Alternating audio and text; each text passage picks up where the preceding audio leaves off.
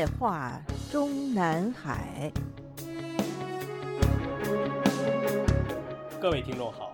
欢迎收听自由亚洲电台的《夜话中南海》栏目，我是节目撰稿人和播讲人高鑫。我们今天所要播讲文章的题目是：王立科和他的老上级李文喜都期盼被刀下留人。今年一月份。当王小红以中共公安部党委书记名义宣布成立公安部肃清孙立军政治团伙流毒影响专项工作领导小组的当天，即在没有当时还挂名公安部长的赵克志到场的情况下，迫不及待地主持召开了公安机关肃清孙立军政治团伙流毒影响专题会议。这里说的公安机关不是公安部机关，而是全国所有的公安部门。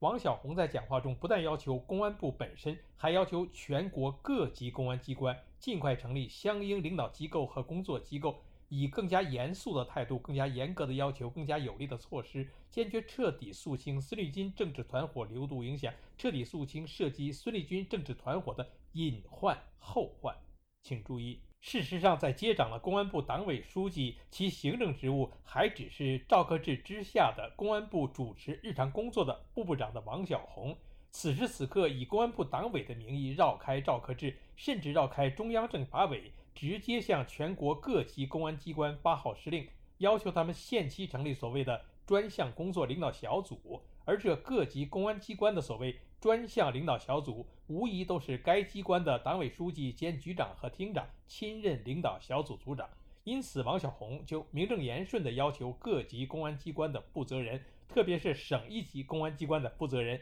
都要在肃清孙立军政治团伙流毒影响的工作层面上，直接向他王小红，而不是向当时还是公安部长的赵克志负责，甚至也无需向中央政法委负责，以此保证无禁区、全覆盖。深挖彻查涉及到的问题线索，做到线索伸到哪里，核查清查工作就开展到哪里。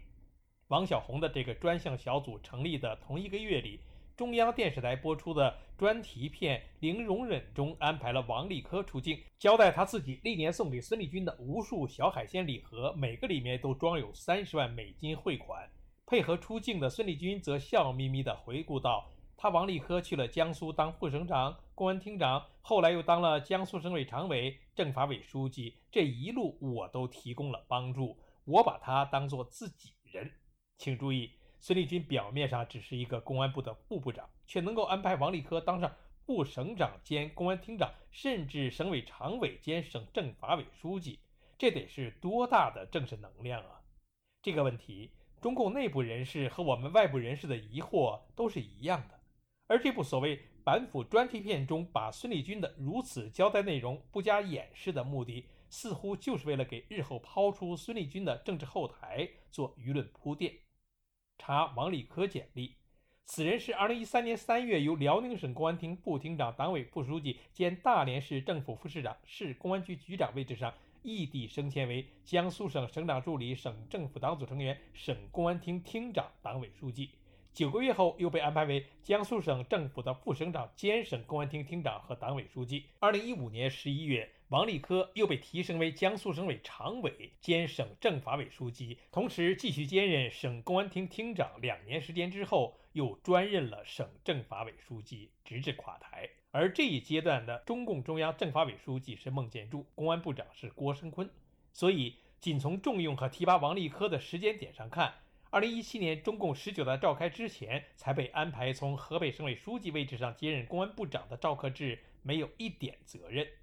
其实，在重用孙立军本人的问题上，屎盆子也不应该扣到赵克志头上。孙立军的名字首次出现在公安部领导名单中的时间是二零一八年三月二十八日，也就是此前接替了公安部长职位的赵克志刚刚当选为国务院国务委员的十三届全国人大闭幕后没几天的时间。当时与孙立军一起被宣布为新任公安部部部长的还有一个许甘露，但此人是从河南省省委常委、省政法委书记位置上被平调回公安部的。孙立军则是从正厅局级位置上晋升一级。孙立军晋升公安部部部长之后，当时的公安部领导人排名顺序是：赵克志部长、王小红常务部部长、正部长级、孟宏伟。副部长、正部长及市郡副部长李伟副部长、邓卫平纪检组长、孟庆峰副部长、许甘露副部长兼移民局局长、刘跃进反恐专家、孙立军副部长、王俭部长助理。不过，当时刚刚晋升副部长的孙立军，虽然暂时排名最后，但却也是最年轻的副部长，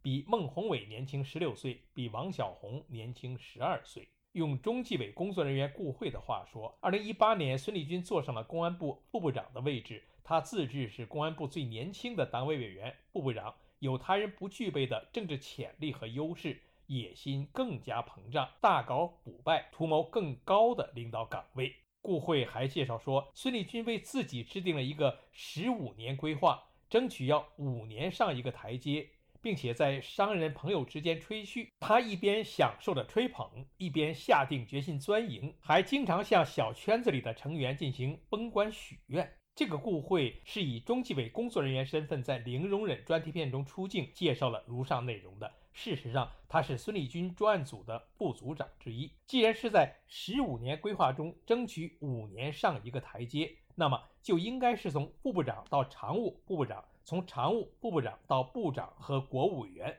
再从部长和国务委员到政治局委员兼政法委书记了。而孙立军当时的这个自我设计，也许是他的主子孟建柱对他的许愿，或者说期待。而当时刚刚从河北省委书记进京接掌公安部不久的赵克志，对孙立军这个副部长，就如同对当时的王小红这个常务副部长一样，都不过是被动接受。去年一月的那场公安机关肃清孙立军政治团伙流毒影响专题会议上，王小红在讲话中还说。孙立军政治团伙的严重违纪违法问题，严重破坏党的团结统一，严重危害党和国家政治安全，严重危害党的形象和执政根基，也严重破坏了公安机关政治生态，严重损害了公安队伍形象。要进一步提高思想认识，坚持政治问题从政治上看，增强政治敏锐性和鉴别力，从政治上充分认识孙立军政治团伙的严重危害性。深刻认识肃清流毒影响的重要性、必要性和长期性、复杂性，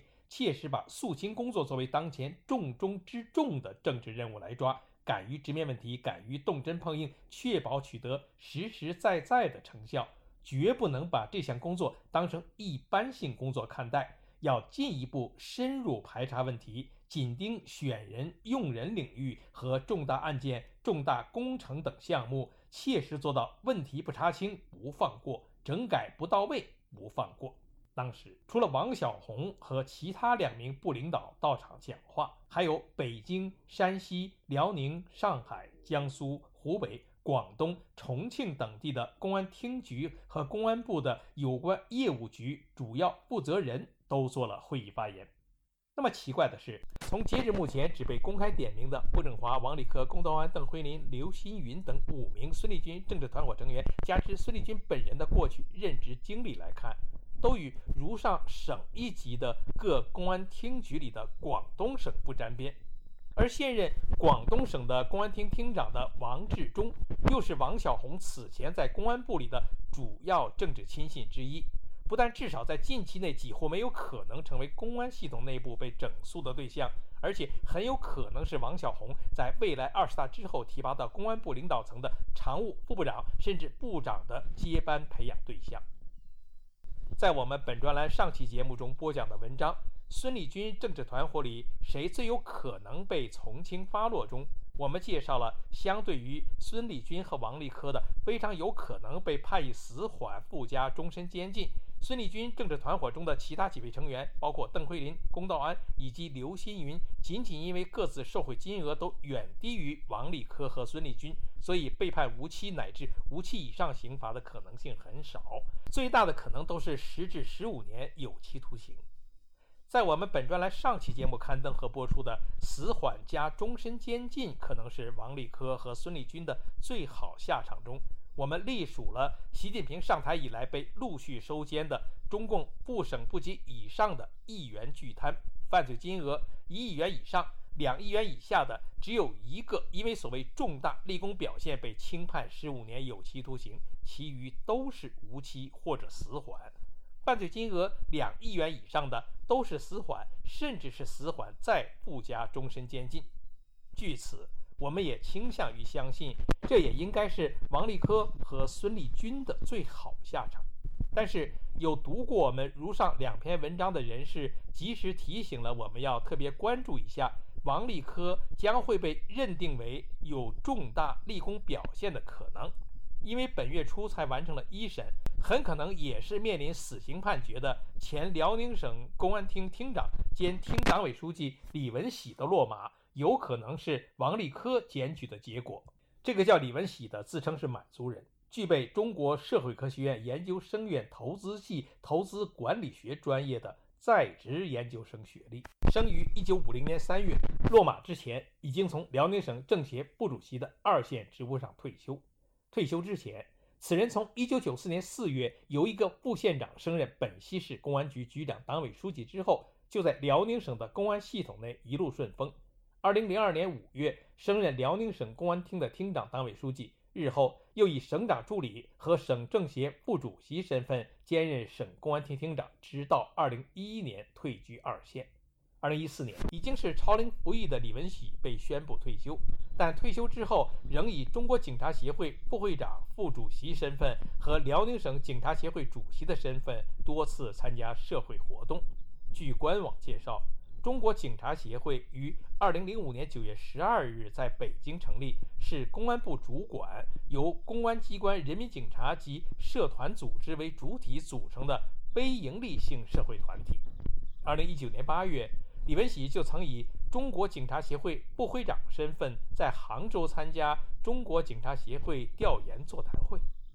去年，即二零二一年的一月二十五日。中共中央纪委和国家监委网站发布了消息，说是辽宁省政协原副主席李文喜涉嫌严重违纪违法，接受中央纪委、国家监委纪律审查和监察调查。此时的李文喜还差两个月就年满七十一岁。当时有一篇中国境内网站上的报道文章的标题就是“二零二一年首虎，七十一岁被查，曾是王立科的老上级”。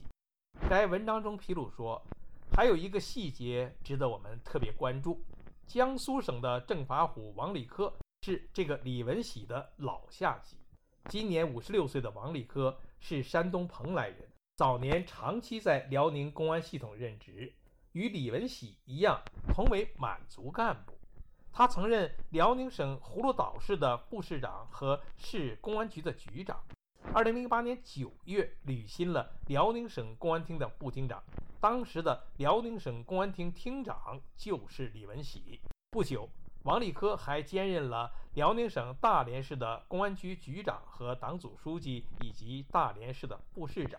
二零一零年七月十六日，大连中石油的一条输油管线发生爆炸。当时的李文喜在接受媒体采访时表示，事故发生之后。他和大连市公安局局长王立科一直在大火现场最前沿指挥救火。从落马的时间顺序上看，王立科是2020年10月24日主动投案，而王立科的所谓主动投案之后整整三个月，当年在辽宁省公安系统大力提拔他的李文喜就被宣布涉嫌严重违纪违法，所以。他李文喜是王立科戴罪立功的牺牲品的可能性确实很大。今年六月十七日，王立科在一审法庭上被宣布落实的受贿犯罪金额是四点六亿。今年七月七日，李文喜在一审法庭上被落实的受贿犯罪金额则是五点四六亿。他们是否都会面临死刑或者死缓的判决，则是我们本专栏下篇文章所要分析的主要内容之一。听众朋友们好，我们今天的夜话中南海节目就播讲到这里，谢谢各位收听，我们下次节目再会。